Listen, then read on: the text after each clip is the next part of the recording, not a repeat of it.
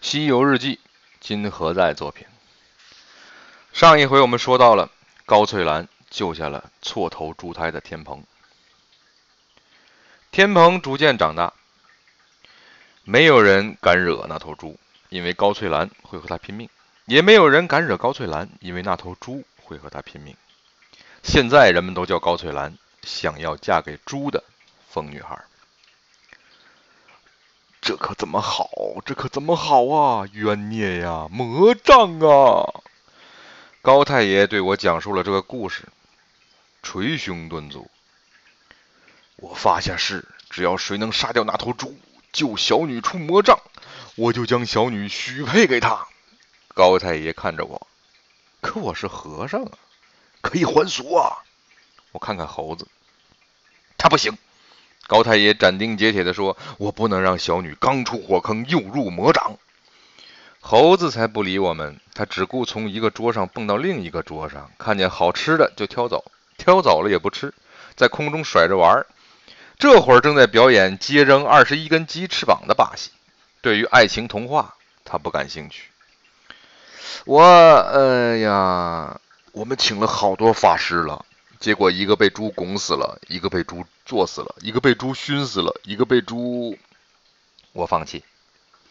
但是如果能娶了小女，我这祖传的家业千亩良田，整个庄园百十壮丁。我放弃考虑了，我决定现在就干。啊？干什么？干那只猪！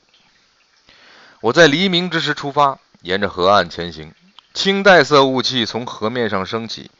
绕住树影和我，白马走得缓慢。他喜欢那个故事，不愿我伤害那个猪妖。而我清楚，我根本没有本事杀什么猪妖。我连一只一级普通猪都打不过。我只是想去看一看那个传说中的猪，以及和猪相依偎的女孩。是什么让他无忌尘间的一切，执着的与猪共舞？但是这个清晨渐渐变得不安静了，雾气中出现了一些影子，时隐时现，越来越多。最后，我听见脚步声汇成洪流。当雾散开时，我发现我正率领着一支浩浩荡荡的队伍，走向猪妖藏身的所在。这支队伍主要由高家庄的家丁、农户以及所有想杀了猪妖、取高翠兰、得到高家产业而从世界各地赶来的上万人组成。他们听说我要去云剑洞，都生怕我一个人得了好装备，于是蜂拥而至。这个团队的职业构成有农民、手工业者、法师、战士、骑士、庄园主、贵族、国王、妖怪、道士、僧侣、德鲁伊。这都是些什么玩意儿？我并不是这支队伍的领袖，但我必须跑在他们前头，不然会被踩死。你问那只猴子在哪儿？呃，让我找找。啊，他正骑在金箍棒上看热闹，也不怕被硌死。我和你们说过，他不喜欢泥土，而且自从戴了金箍，特别的反感暴力。那只猪并不难找，想看不见它才难。当他那巨大的影子出现在前方时，所有人都安静了下来。那只猪正在树林中沉睡，看起来就像一座打呼噜的小山。它看起来比高太爷向我描述的要大得多。简直就是一座移动城堡。我想高太爷的回忆还停留在许多年前吧。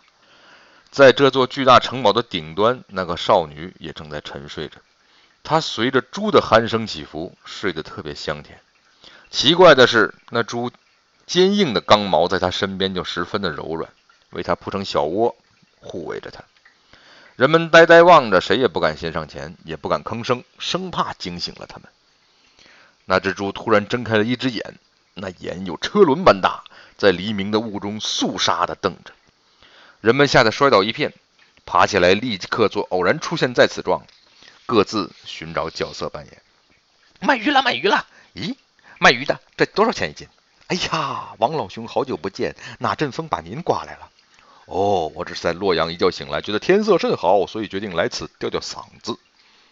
我左看右看，不知如何融入这台话剧，只好扔块石头对白马道：“小白，去把这根骨头给我叼回来。”那猪冷冷地看我们一眼，又合上眼，只顾睡去。想来每天来此围观的人太多，他早已失去了兴趣。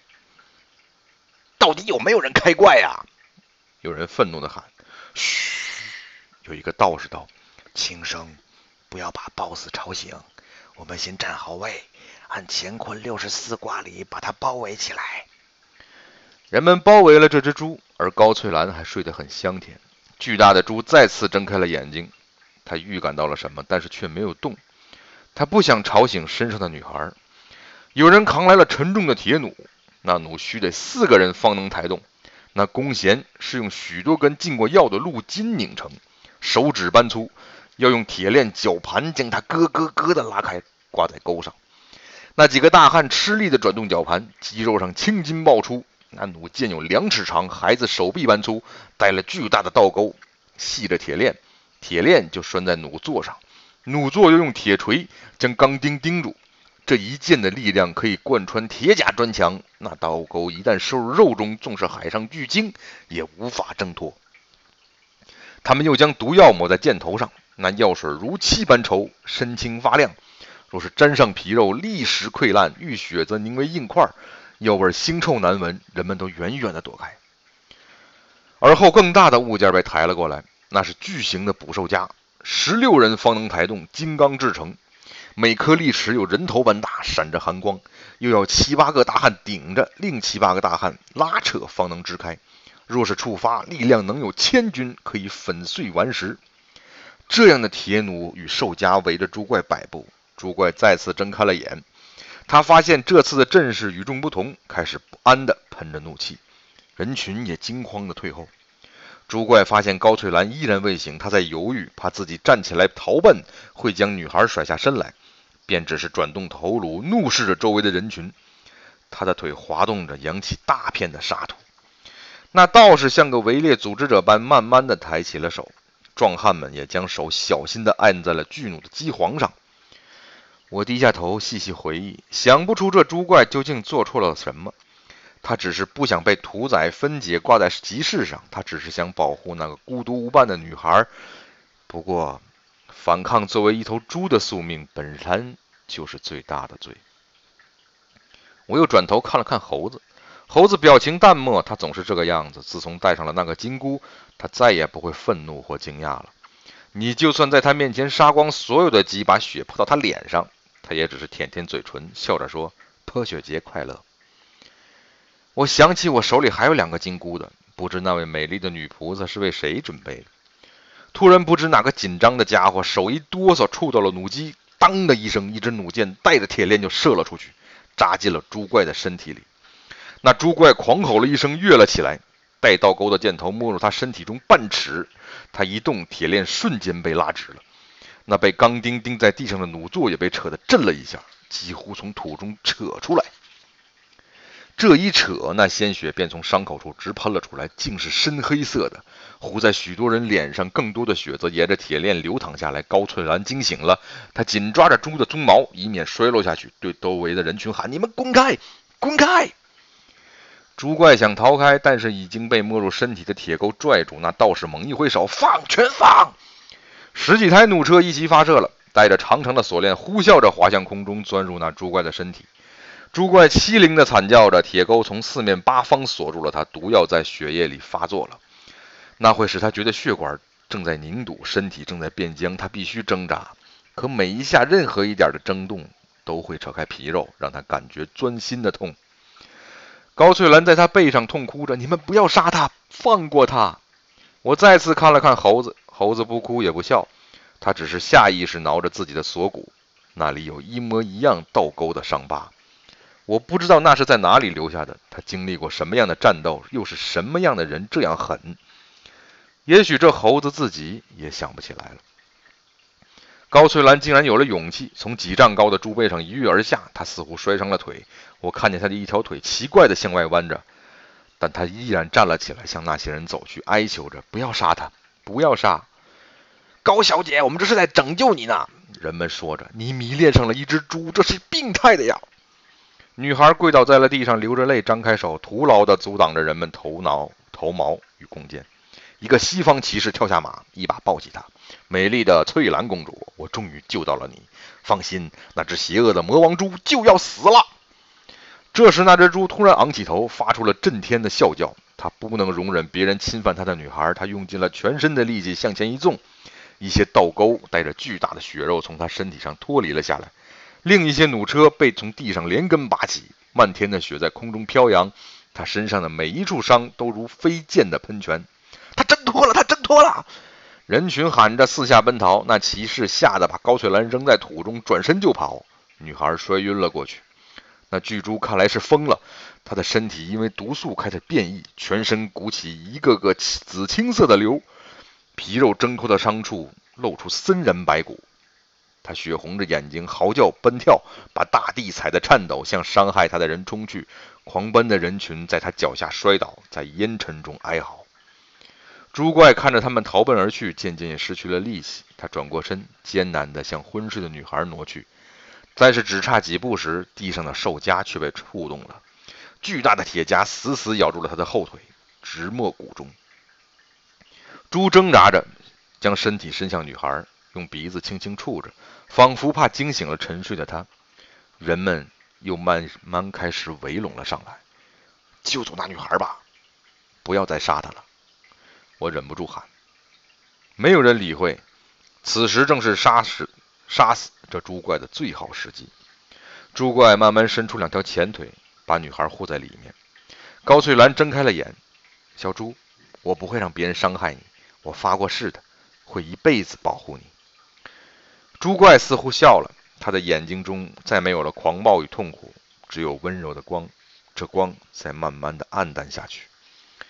女孩倚靠在他的脸颊边，闭上眼，仿佛这周围的一切都并不存在。那猪怪眼中的光芒消逝的同时，另一束光从他身体中亮了起来。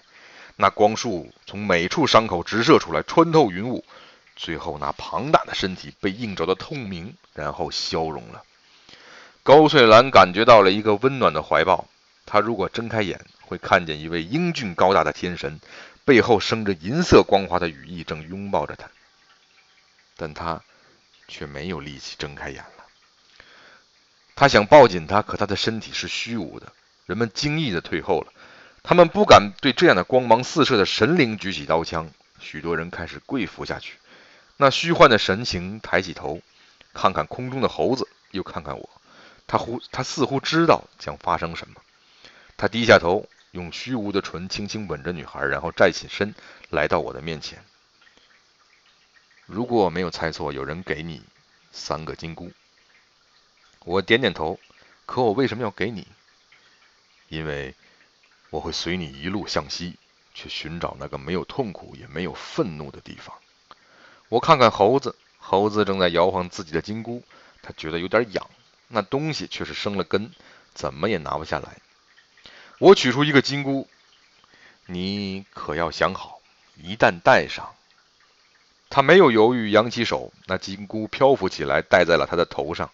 金色的光尘从金箍上溢出，灿烂的洒落下去，仿佛是一个华美的魔法。光尘消失后，他终于有了实体，还是一只猪，还是一只猪。不过至少现在他能直立行走了。猪怪笑着：“我们走吧。”那么那个女孩，我看了看高翠兰，当她醒来。我已消失，这是最好的结局。高翠兰躺在冰冷的泥地上，身边是漆黑的雪，她却还带着微笑。我想她做了一个梦，在梦中，她所爱的人与她永远在一起。世界那么大，我们注定无处可逃。未来会怎样？究竟有谁会知道？幸福是否只是一种传说？永远都找不到。《西游日记》。第一本完，欲知后事如何，咱们明天接着说。我是佳木。